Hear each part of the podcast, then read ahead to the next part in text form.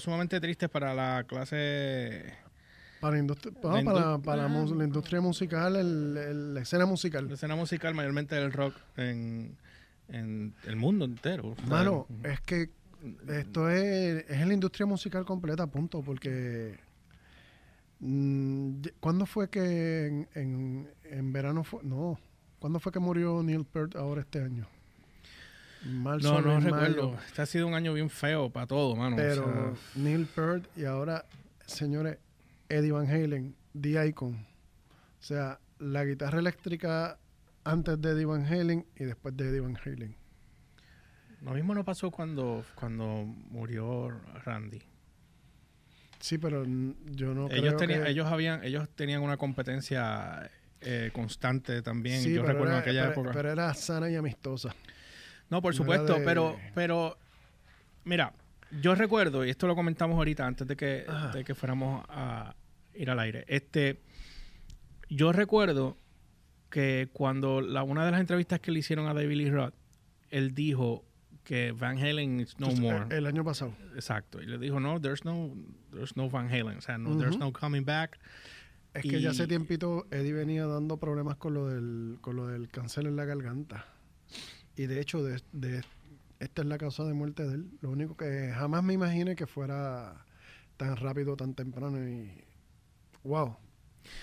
Eddie tuvo muchos struggles, tú sabes. Él tuvo, él tuvo Él problemas de alcoholismo, problemas de droga, tú sabes. Sí, como todos los artistas de su época, tuvo, tuvo sus varios problemas de adicciones, pero especialmente con el alcoholismo. Pero era, vamos, ¿por qué te voy a decir en lo personal, yo? ¿Por qué Eddie Van Halen significa tanto? Porque Eddie Van Halen fue el tipo que me llevó a descubrir el teclado. Mm. Ese fue mi instrumento primario y yo aprendí teclado, aprendí piano gracias a Eddie Van Halen y gracias a la canción de Jump. Esa fue la primera canción que yo me aprendí. O sea, es como que Hello, es, es una pieza y él es guitarrista, pero es una pieza, por lo menos en lo que a mí respecta, que es mi banda favorita, lo que son Van Halen y Johnny, que son mis bandas favoritas, pero él en específico marcó mucho en, en lo que respecta a, a mi persona. Sabes que la, no- la noticia, la noticia la dio Wolfgang, el hijo de él, Sí, eh, a través de la cuenta de Twitter. ¿Tú no tenías el, el, el de esto ahí? Sí, yo- A mí se me escapó acá porque con todo el revuelo que hemos estado teniendo. Este, obviamente, eh, Van Halen cuando, cuando Van Halen empezó en los 70, y, y tú te acuerdas cuando David Lee Roth arrancó con ellos, ellos, ellos pegaron, obviamente, pero cuando David se le suben los humos, Sí, cuando se le subieron la, la chuleta, Eh, se le subió el pie en la cabeza.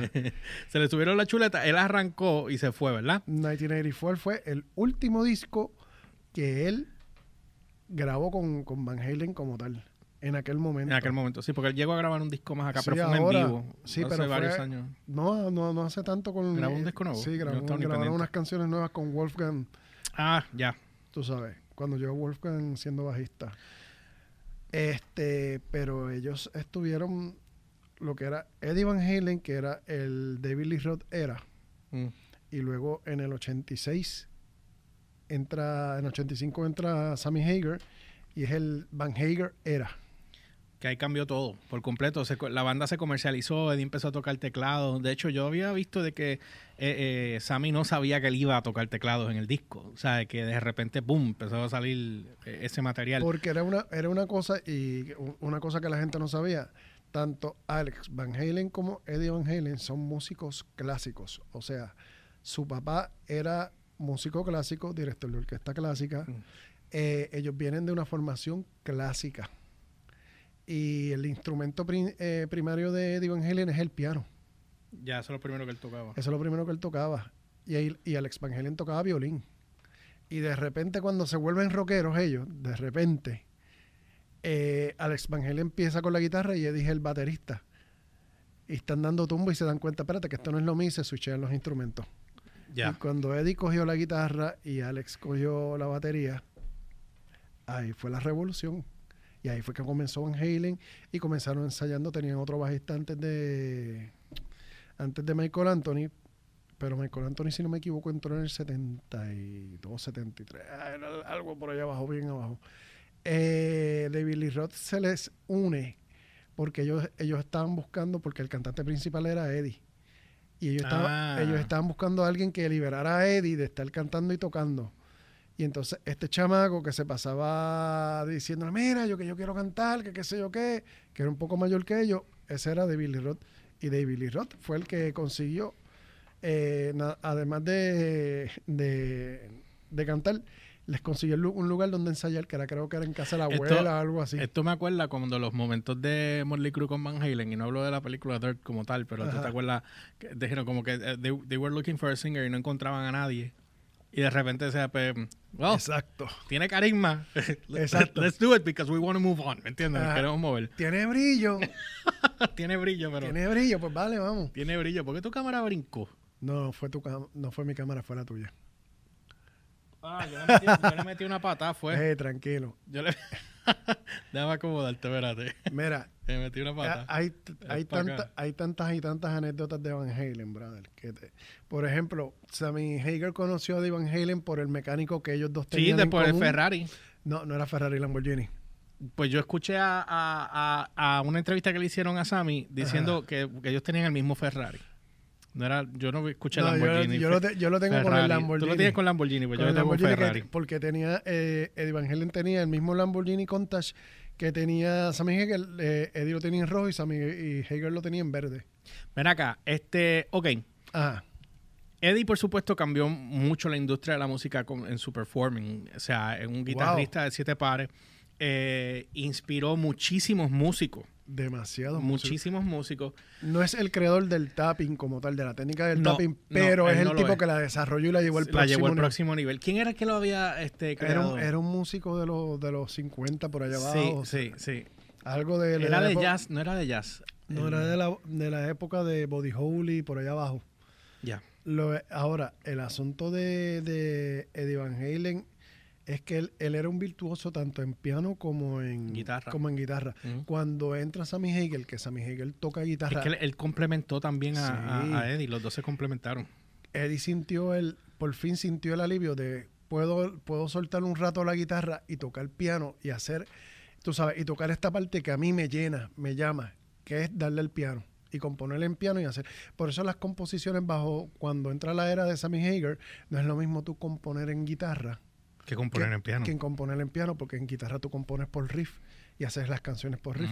En piano tú tienes otro tipo de composición diferente y se desarrolla diferente. Y para el que no sepa, para que no, no entienda cuál es la grandeza de, de Van Halen en el 1984 era tan y tan importante en la industria que cuando si tú escogías, por ejemplo, tú eres Michael Jackson y tú sabes que tú estás en un boom bien brutal, tú vas a grabar una canción que tú sabes que es un pa- que va a ser un palo, tú vas a buscar el mejor guitarrista y el mejor bajista y el mejor, lo, lo mejor que tú tengas en la industria en ese momento.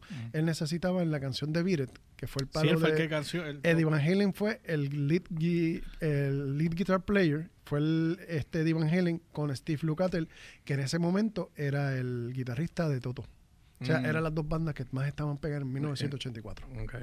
Tú sabes. Y, y Michael Jackson se dio el lujo de llamar a Steve Lukather, grabaron el reading y Eddie hazme el, Al solo. hazme el solo. O sea, a ese nivel de, de, de, de endiosado estaban ellos. Eh, no solamente endiosado, Sí. económicamente Michael Sí, estaba, tú sabes, tú en sabes. las papas. ¿Cuál tú cre- crees? Oye, aparte de esa pregunta que te voy a hacer ahora, Ajá. este funeral va a ser, yo creo que peor que lo que pasó, y cuando digo peor, no digo peor en el sentido eh, malo, sino figurado, en el- que Ujú. cuando Dimebag muere. Ah, Sí. Dimebag muere eh, violentamente, Eddie Sí. muere de una enfermedad, y Eddie le dio una guitarra que está enterrada con él. Sí, la, la, La- Fra- la Frankenstein, la el- Frankenstein. La original, esa está ahí en el ataúd de, de Dimebag. Exacto. A ese nivel. ¿Cuál es, eh, digo, yo tengo, pero qui- quiero escuchar tu opinión de cuál es el legado de Eddie en la industria musical y después podemos hablar de la parte como músico, pero en la industria, ¿cuál tú crees que es el legado de él? Mano, o sea, él cogió lo que era un- una banda regular de, de Vamos a hablar, claro, una banda, lo que, se- lo que se llama una banda de vacilón, una banda de joda. Mm. Él la, él la hizo una banda rentable a nivel económico por sus composiciones y por sus arreglos. Él creó un estilo y un sonido único de guitarra que hasta ahora nadie se ha atrevido a imitarlo. Él desarrolló técnicas que bien poca gente las ha logrado desarrollar al nivel del. Él es ahora, ahora va, va a ser, va a pasar a ser la leyenda del tapping. Tú sabes, Qué lástima que no hubo reunión con Sammy y Michael. Y es verdad. No, no la hubo. Es, es- es triste, pero pues. Se- yo sé que Sammy Hagar y Michael Anthony lo intentaron var- eh, en varias, Varias ocasiones, ocasiones. Pero pues, eh, Eddie tenía su, su temperamento y esa es la, como yo digo, esa es la parte que yo siempre criti- criticaba de Eddie, que su ego era no era lo suficientemente, o sea, era, era más grande que, que, su deseo de, de, de- De crecer y sí. de- sí. de hacer las cosas, ¿tú me entiendes? Sí. Y, y con todo y eso, ahorita estaba viendo que te enseñé una foto de Eddie y Sammy, una foto bastante reciente. Sí, yo no. Tú sabes que esa foto para mí Esa foto no es tan reciente. Para mí, 2000 y pico. esa foto fue para la gira que ellos tuvieron. No, no. Porque Eddie estaba así pelú y flaco en esa foto. Sí, yo que sé. fue el pero- concierto que vinieron aquí para que, que él estaba borracho. No, ese concierto yo estuve. Pues yo sé que tú y estuviste ahí, y yo, no, pues yo no vi. viví en Puerto Rico para esa época, yo pero, viví ese concierto. eh, pero lo que te quiero decir con ello es que esa foto es de esa época. Si tú No, miras pero- bien, porque él está. Es, papi, yo no sé, yo no sé eh, dónde tú ves las cosas, pero te tengo que yo estar azotando la cara aquí. Sammy Hager acaba de subir un video ayer, porque hoy creo que era su cumpleaños, o era el bash del cumpleaños de yo no sé. Papo, eso es otra. Tú sabes lo que es que tu cumpleaños o la fecha de tu cumpleaños y, y te pase esto. Sí. No, mano. Yo hone- honestamente, mira. Y sigo entrando, Nacho, y sigo pues, sí entrando y chequeando en, y, y chequeando en Facebook y todo el mundo, la noticia No, no, es que esto, esto ha sido un mamellazo. Ok, viste la foto, ¿verdad? Búscame la foto tuya. Ah, ahora es lo que le encuentro. Ok, otra vez. olvídate. Mira, nada más mira esta foto, brother. Mira esta foto. Sí, no, No es, claros. ya ha pasado varios años, ya le está mucho mayor aquí, comparado a esa foto que tú me estás Aquella hablando. de- foto te dije, del 2000 y pico. Yo te dije a ti que era más vieja. Sí, es 2000, es de los 2000, 2000 y pico. pero tú sabes, ¿ves? Que él tiene, ese es el video que él subió ayer. Me imagino que él, no sé si cancelará lo que Mira, él mi tenía hoy hermano, o- O sea, Eddie Van Eh, Halen. mira, este, la diferencia grandísima. Esa foto. Sí, diferencia grandísima. Eh, Eddie Van Halen inspiró no tan solo a músicos, o sea, no tan solo a guitarristas, inspiró tecladistas. La foto, si la quieren ver, está en la página de Sammy Hager de Red Rocker en Facebook. Lo buscan. Él tiró un comentario sobre, eh, dice Heartbroken, Speechless, My Love to the Family, pan, y sale una foto de ellos dos. Y para mí esa foto es de la gira cuando yo, la, la última gira que ellos estuvieron juntos, que eh, ya Eddie estaba eh, en, en otro vibe y ellos tuvieron que, se, rompieron, se Sí, fueron. eh, ellos, eh, tu camino por allá, el mío por acá. Yo había, yo había visto en una entrevista que le habían hecho a Sammy.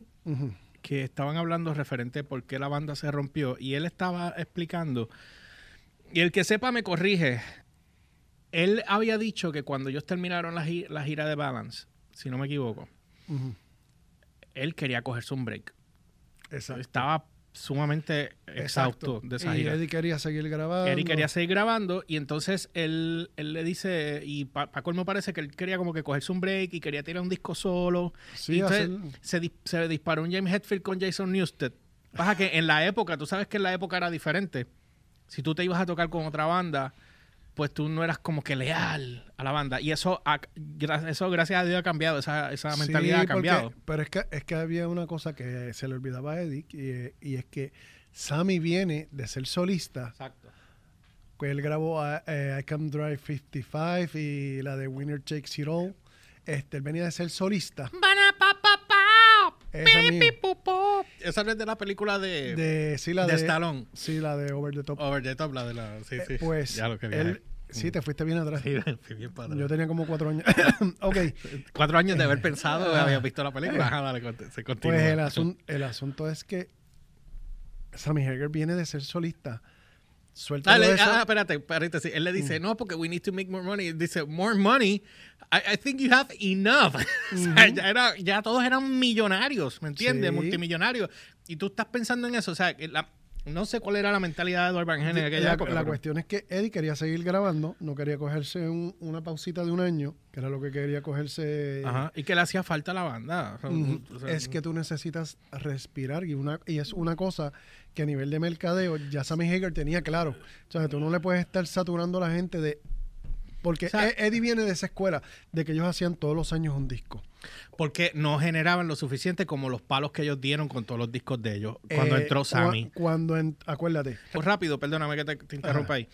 ¿Cuál es el video de solista que hace eh, Sammy Hager y al final del video entra Van Halen completo, la banda? Esto es cuando, cuando él filma para entrar con Van Halen.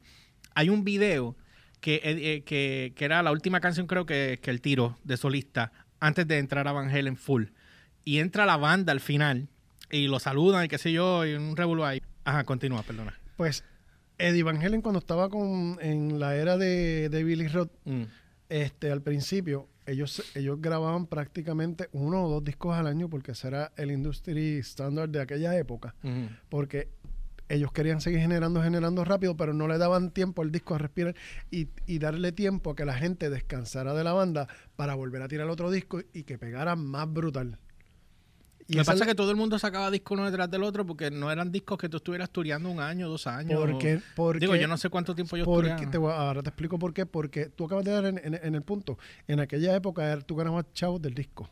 No Y- ganabas y, del y de la gira. Sí, ganaba chavos de la gira. tú, el touring no era el, tu income No era el main income, pero, no era tu, no era tu income pero principal. era donde más dinero entraba también. ¿Entiendes? Pero cuando aprenden los músicos a que tu income principal, o sea, volver a los básicos, tú das la gira, la gira es tu income principal, el disco es para promocionar la gira, Mm. ¿entiendes? Y esa, y esa fue lo que la industria musical cambió, viró la tortilla y entonces e inevitablemente volvimos otra vez a lo mismo, a lo que, a lo que siempre debió haber sido, porque lo, quien cambió la fórmula fueron lo- las casas disqueras, por el greedy. ¿Tú me entiendes? Porque que ellos querían sacar más chavos que, que todo el mundo. Y ese es, ese es el punto.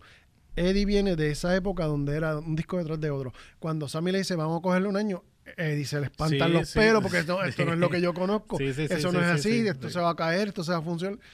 ¿Tú me entiendes? Y ahí suelta a, a Sammy, se molesta con Sammy y ahí coge a Gary Sharon. No, antes de coger a Gary, ellos hicieron la aparición con David en unos MTV Awards, creo que fue. Ah, ese Que dejaron, revolú. dejaron- dejaron a todo el mundo a él, y después Eh. vinieron y trajeron a Gary Sharon que nadie entendió por qué se trajeron a Gary Sharon. Sí, pero, ok, cuando él, cuando Eddie sale con, con en los MTV Music Awards, que sale con, con Sammy Hagar, Y él dijo, digo, con, con David Lee Roth, él llega con David Lee Roth y David Lee Roth dice, ah, pronto vamos a tener un disco nuevo. Al final, sin nadie decir ni preguntar, ni él no le Eddie consultó. quería meterle un puño en la cara, él lo dijo, I will knock your teeth out. Como que O sea, ¿de dónde tú te sacaste eso? Y me- el, el problema es que comprometió Es que- a Eddie sí. a meter de, de cantazo a sacar un disco. ¿Y que hizo Eddie Van Halen? Pues sabes que Pues no, va, por el otro lado. no, no vas a ser ni tú, ni va a ser, ni va a ser este Sammy. Ahora va a ser Gary Sharon. Y eso fue una muy mala movida de parte de Eddie. Sí, eh, en, aquel su- momento. En aquel momento con su carrera. Eso fue, Pero creo que fue en el 98. Él tenía problemas en matrimonio bien fuertes. Entonces tenía Sí, problemas de alcoholismo con drogas, más entonces la enfermedad, que eso fue lo que él. Y, y él tuvo, déjame decirte, Valerie Bertileni, que era la esposa de él, mm, que es la mamá de Wolfgang. Ella es actriz que todo el mundo la conoce, tú sabes, era un- era un matrimonio.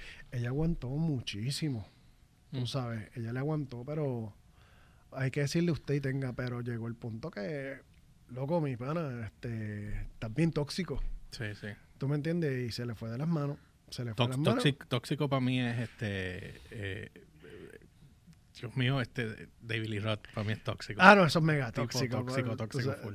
Tú sabes, David Lee Roth, eso, eso, eso, Tóxico. niveles estratosféricos, Sí, no, con el ese- ego de él. ese- el ego de él está en Plutón y él está aquí en la Tierra. Sí, O sea, es una cosa bien extraña. El punto fue que pues ahí se dejó Eddie de la, de la esposa y, él- y él empezó ahí un, Ah. un down spiral. Esto, esto es otra cosa que yo había visto en esa entrevista que te hablé de Balance. Ajá. Eh, Michael Anthony, cuando ellos hacen la reunión para atrás eh, de la banda con, con Wolfgang y con, y con, y con el Ego Guy, Con David. pues, ajá. Este. Él, él, él supuestamente, Eddie llamó a Michael Anthony y le dijo que la razón para con la cual él podía entrar otra vez a la banda, él tenía que dejar de hablarle a Sammy Hager. For good. ¿Y, sabe- y qué Y le dijo a, Michael Anthony? No, eso fue, fue el que le dijo él a Michael Anthony. Sí, pero y ¿qué le Michael también le contestó. le- Michael también le habló. Digo, creo que también le habló de chavos, que le iban a pagar menos dinero, un revuelo ahí. Ahora no me acuerdo lo otro. ¿Qué pasó ahí? Mano, esa parte en específico, en específico. Yo me acuerdo que le dijo Eddie Van Halen, tienes que dejarle de hablar a, a Sammy Sammy. Hager si quieres volver acá. Estamos We're aquí". best pals, man. Tú Why? sabes. Y Sammy le dijo, no. Sammy no. Digo, este. Eddie. eh, Eh, Eddie no. este, Michael. Michael Anthony le dijo, no. Y Sammy le dijo que sí, que, que se fuera. Sa- Creo que, creo. Sammy Hager le dijo, le dijo, bueno, de hecho, y te voy a dar un dato que era del año pasado. De esa- en esta misma línea, iba a haber un reunion de los miembros originales de, Van, He- de Van Halen como Ah, tal. Que eso era David Lee Roth, Eddie, Alex y Michael Anthony. Llaman a Michael Anthony, el creo que fue el productor de Eddie Van Halen, y se pone en contacto con él y le dice a Michael, mira Michael, vamos a hacer una reunión con los originales, vamos a hacer la cuestión con los originales y vamos, y vamos a hacerlo para tal fecha. ¿Qué hace Michael Anthony? Ah, dice que sí, habla con, con Sammy, Sammy le dice, no, cool, perfecto, mano. Yo déjame buscarte un reemplazo en lo que tú estás allá y después vuelve, conmigo no hay problema. Sale Sammy, eh, Sammy. separa eh, todas las fechas de que porque ¿Quién iba separa- quién- quién- Sa- Sammy de la en, en Chicken Food y de Cycle Ajá. que no va a estar Ah, esto ya es más viejo. esto él, más viejo. eh, él, él suspende, lo que hace es que suspende la, la gira La de gira. la gira y espera a que llegue Michael Anthony. Ajá. Michael Anthony separa las fechas. Llega la- la- las fechas que se habían acordado. Ah, ya y- es que y llega no su- Wolfgang. y no sucede nada. Nunca no lo volvieron a llamar, no volvieron a preguntar, se quedó todo en nada, como si no hubiese pasado nada. Lo dejaron plantado porque Lo- es que entró. era- no, no, Wolfgang ya había entrado desde antes. Ah, iban a hacer una reunión aparte. Una reunión aparte sin Wolfgang, porque Wolfgang también tiene su banda. Mira, Sam y Eddie tocaron juntos live por primera vez en Farm 885. Ok. Eso sí, así. pero yo lo estaba pr- procurando era del video ese, que no me acuerdo cuál canción era. Eh, dice, a Michael le iban a pagar por contrato. Y Sam le dijo que sí, que fuera a Van Halen. Y entonces la otra era que el revolú del de lo que yo te dije ahorita, Mm. de que ayer fue, ayer, casualmente ayer, estaba leyendo que Eddie se estaba disculpando implícitamente porque él se disculpaba por el hecho de que él, él no le, yo creo que yo, yo te envié eso, esa noticia, por él haberle pagado menos a los bajistas. A los bajistas. Me hiciste el comentario ahorita antes de nosotros salir aquí. Este, y él, él, él hace una entrevista que no me acuerdo con quién fue.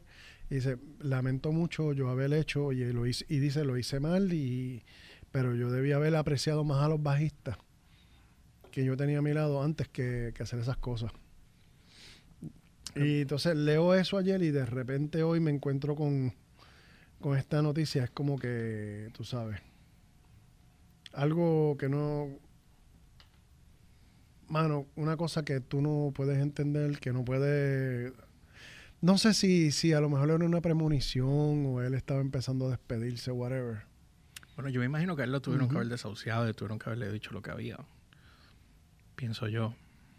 Yo entiendo. Porque cuando tú estás con una enfermedad terminal como es esa, es bien triste, bien fuerte, ¿sabes? Eh, um, y no es fácil.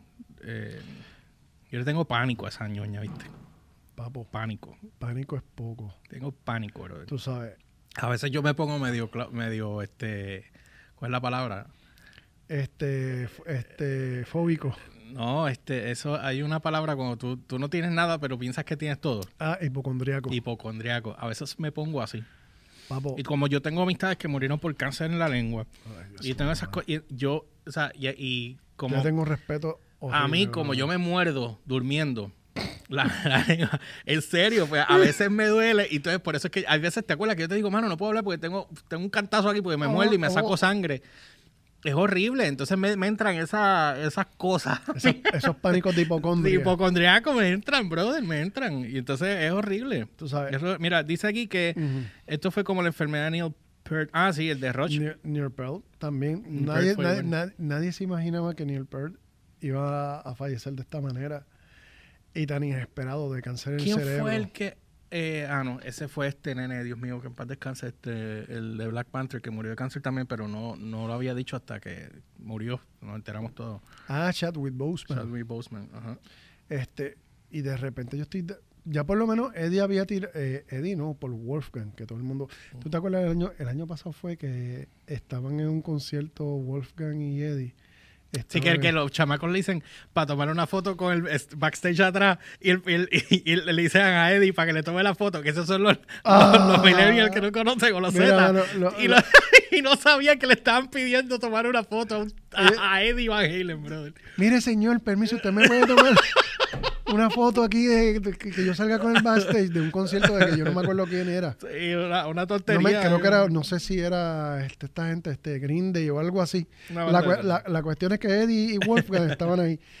Y Wolfgang se queda así mirando y le dije, si ellos supieran. Sí, ¿A pero quién no, le están él no le dijo nada. No, o no quizás fue que le tomó una foto al pai tomándole la foto a los, Exacto. a los chamacos. Esa foto fue épica, brother. Sumamente épica. Mira, este, nada, vamos a ir rapeando ya porque vine para acá a trabajar con esto, con la Wow. mesa, y este, que estamos haciendo un trabajo en la mesa que se, se achicó la madera, este, porque era madera fresca. Oh, Dios. Anyway, Mira, este, eh, mira, yo, mano, yo te dije a ti hace unos, unas semanas atrás, ¿te acuerdas que yo te dije, mano, tengo como que unos bajones de Van Halen y estaba escuchando todo lo viejo y escuchando canciones que, canciones que en la época las habían quemado tanto y tanto y tanto en los 90 Ujú. que yo no quería escuchar más. tú sabes que a mí Y me, ahora estoy, tú sabes. a mí me dio... Y esto fue antes de esto que pasó hoy, ¿sabes? Pero No, yo siempre he sido, yo siempre he sido un fanático estúpido y ridículo de tanto de Journey como Van Halen, pero de Van Halen en específico porque eso tiene una parte ya, tiene un componente adicional en mí. Y Eddie siempre va a ser mi inspiración, punto. Pero a mí me dio por redescubrir, volver a coger las canciones viejas, viejas, viejas. Está los hablando de los primeros- 70. de los 70, escucharlas y, y- y darle el cariñito y volverme a reenamorar de esa época, porque David Lee Roth, esa época para mí de David Lee Roth, bueno, a mí me sacó de tiempo, me sacaba de tiempo porque David Lee Roth se fue de Van Halen. David por- era un showman. sí, pero David Lee Roth se fue de Van Halen porque él no quería que Eddie tocara teclado. Vaya, que come Kiki. ¿Entiendes? Pero, eh, era- lo ¿Qué come Kiki? Kiki lo dijo él. Mami, te quiero. Es que iba a decir otra cosa y me acordé que estamos pues guapa también con esto. Esto va para... ¿Qué Kiki- Kiki? Kiki fue él. Ok. Mira. ¿Qué come Kiki? Ajá. El asunto es que, Ay, ¿sabes? El hecho de que David Lee Roth le diera, se fuera de Van Halen porque Eddie estaba tocando teclado. Mm. Eh, cuando fue Eddie el que me inspiró a tocar teclado, pues me hizo tener cierta versión a David Lee Roth. Mm. Cuando entra Sammy Hager y graba y empieza el, el Van Hager era y empieza toda esta era de teclados y guitarra, Ay, que es así, enorme, y es otro nivel de composición, otro nivel de, de calidad de música bien diferente. Ya no es música de joda, de vacilón, es una Ujú, música ujú. mucho más madura, más completa. Entonces ahí, ese Van, ese Van era, es mi favorito, obvio, pero le di el espacio otra vez a volver a redescubrir el Van Halen del principio. Y me fascina, me encanta, me lo disfruto. Me lo disfruto y ahora con más razón voy Sí, a volverlos sí. a escuchar. Sí, sí. Tú Pues, sabes. mano, yo eh, ahora prepárate. Triste y Porque ahora mismo va a coger Warner. Ellos estaban con Warner. No me acuerdo ahora mismo. Van Halen yo creo que estaba con Warner. Este... Ya con David habían corrido su curso, con Sam se fueron al otro. Sí, por Eso supuesto. así, totalmente. Ahora prepárense porque ahora es que la disquera, la disquera que tenía firmado Van Halen se va a jactar, se va a jactar Uh. como puerco. Porque ustedes saben que pues ahora Va los discos van a empezar a va- venderse Va otra a vez. explotar como, como un psiquiatra ahora la... Spotify, vélalo, que va a empezar a hacer, Sí. va a dispararse otra vez y Una pena que tenga que morir Eddie para que... para que esto pase. Bueno, pero es que, que eh, ellos, ellos, ellos, ellos, si, si algo hizo Van Halen correctamente fue capitalizar en todo su material, Sí, porque definitivo. cuando Sammy entró, el, el material que esa gente estaban disparando era una cosa impresionante. O sea, y, y en los 90, después del disco de Pound Cake y Balance, fueron discos que, tú sabes, Sí. a- anteriormente el OU, ¿cómo era que se llama? OUA12. Siempre, eh, para mí eso es como Na- Beverly Hills 912, tampoco para que, que me olvida los nombres. OUA12, este, el, el- cuando ellos salieron 5150, Ujú. este, ese fue el primero de, de la era de, de Sammy, después OUA12, después tira, wow, you name it, este, va, este Balance. Mano, Thanks, Raymond. Tirando De- likes a todo. de verdad, de verdad, de verdad, de verdad, este es un, ¿qué día es hoy? Eh, hoy es 6. Hoy es 6 de octubre del 2020. Maldito 2020 se vuelve a llevar a otra persona súper importante. De verdad que. Damn. Damn, damn. Sí. Pues, mano, eh, yo te digo lo siguiente, ya, eh, y habíamos tenido esta conversación tú y yo también. Tú sabes que la- ah, yo te había comentado no hace mucho que cuál es la diferencia porque dicen que el rock está muerto y otros dicen que el rock no está muerto. ¿Te acuerdas de esa eh, Sí, Yo sí, había a- visto un video de un chamaco, eh, de- un chamaco en YouTube que hizo como un desglose de esa situación y yo te di, él tiene toda la razón. Ujú. Y él dice, el rock Desde el está, punto desde el punto de vista que él lo está poniendo, porque él dice, Mm. el rock está muerto en este, en este aspecto. Cuando tú ves los festivales y los festivales que tú estás viendo, ¿quiénes son los headliners? Bandas que ya están pegadas, Metallica, Mega, Ujú. ICDC, bla, bla, bla, giras grandes, Guns N' Roses, bla, bla, bla. Y tú cuando vas a hacer un concierto, tú como productor, tú quieres generar ingresos y recuperar para atrás Exacto. y, hacer, y tener ganancias. Pues claro está, pues eh, si tú en vez de poner bandas que son nuevas y no están sonando y no les das la oportunidad a la nueva generación, pues automáticamente vas a estancar la música hasta esta Sí, generación eh, y de aquí no evoluciona. Exacto, y lo estancas y no lo evolucionas. Y al no evolucionarlo, ¿qué va a pasar? Ese es el Entonces problema. tú escuchas la misma música en todos lados. Ese es, el, ese es el problema. Porque le dan paso a evolucionar a este género, pero a este no, a este, a este otro género lo trancan. Pero entonces tú te vas, tú ves, tú te metes a YouTube, tú vas a Estados Unidos, tú te vas a Europa, tú te vas a Latinoamérica y se consume tanto rock que es ridículo. Es claro, estamos, estamos Pero claros. si tú dices, pero ven acá, y el rock no estaba supuestamente muerto. Es- está vivo, pero lo que pasa es, es no está en el mainstream como estuvo hace 20, porque 30 está, años atrás. está underrated. Porque punto. por la misma situación, que fue lo que yo te conté que había pasado con, con el caso de, de oh my god, se me olvidó, te lo dije ayer, Dean Snyder. Dean Snyder, eso sí, perdón. Dean Snyder vino y pues, te hablo de Dean Snyder. Dean Snyder puso y vino. él, él dio una licencia, si no me equivoco, de su catálogo de música. No es que lo vendió full, lo dio como por yo no sé cuántos Él- él años, lo, lo rentó. por un montón de años, y le soplaron un zafacón de millones de dólares. Wow. Ya le, ya le están sesenta y pico de años. O sea, el, ti- el tipo ahora va a ser dir- dirigir una película y tú sabes, y está haciendo otras cosas. Y, pero él es dueño de ese catálogo de música de Twister. Sister. So, ¿qué pasa? Pues él hizo lo mismo y, y lo tiró para adelante.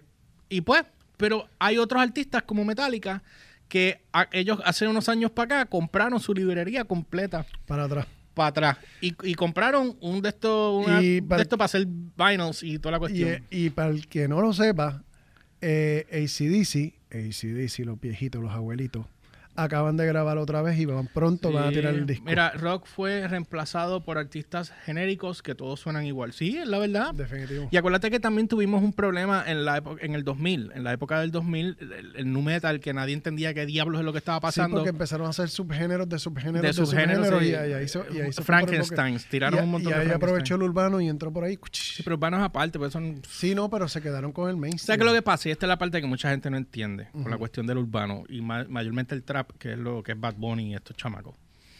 Esta gente vino con algo completamente nuevo Diferente. que, que fue lo que pasó para mí. Y no es que estoy comparando para los puristas, pero cuando Nirvana salió, ¿qué pasó? Sí, Marcó el fin, de- el fin del mundo de todas las bandas de rock en Sí, aquella época y sobrevivieron los más fuertes. Exacto. Porque el resto fueron para abajo, ¿me entiendes? Anyway, anyway, recapitulando. Ajá.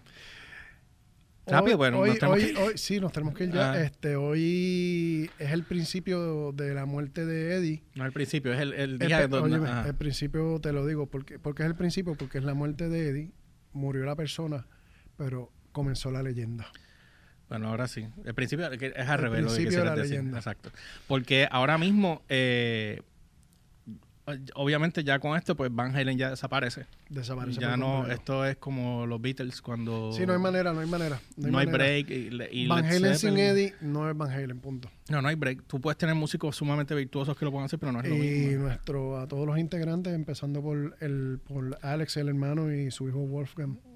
Tú sabes, nuestro más sentido pésame. No creo que vayan a ver esto, pero igual sí, el No importa, pésame pero- para pero todos ellos, obviamente. Y obviamente para todos los músicos y fanáticos de, de la banda, pues te- estamos todos de luto, tú sabes. Este, y obviamente eh, van a empezar a salir los tributos, van a empezar a Oh. salir todo el mundo tocando. Facebook, Paco, dame una llamadita. Facebook tumbando, tumbando live a todo el mundo por ahí para abajo, porque eso va a pasar. YouTube haciendo lo mismo, tú sabes. bueno, No sé, vamos a ver qué pasa. Obviamente sabemos que las disqueras van a empezar ahora a, a generar más ingresos. ya tú sabes. Va a empezar a, a subir todo el mundo. Así que nada, eh, no olviden seguirnos a través de las redes como el George PR, ELY o RCHPR en todas las plataformas, Instagram, Facebook y Twitter.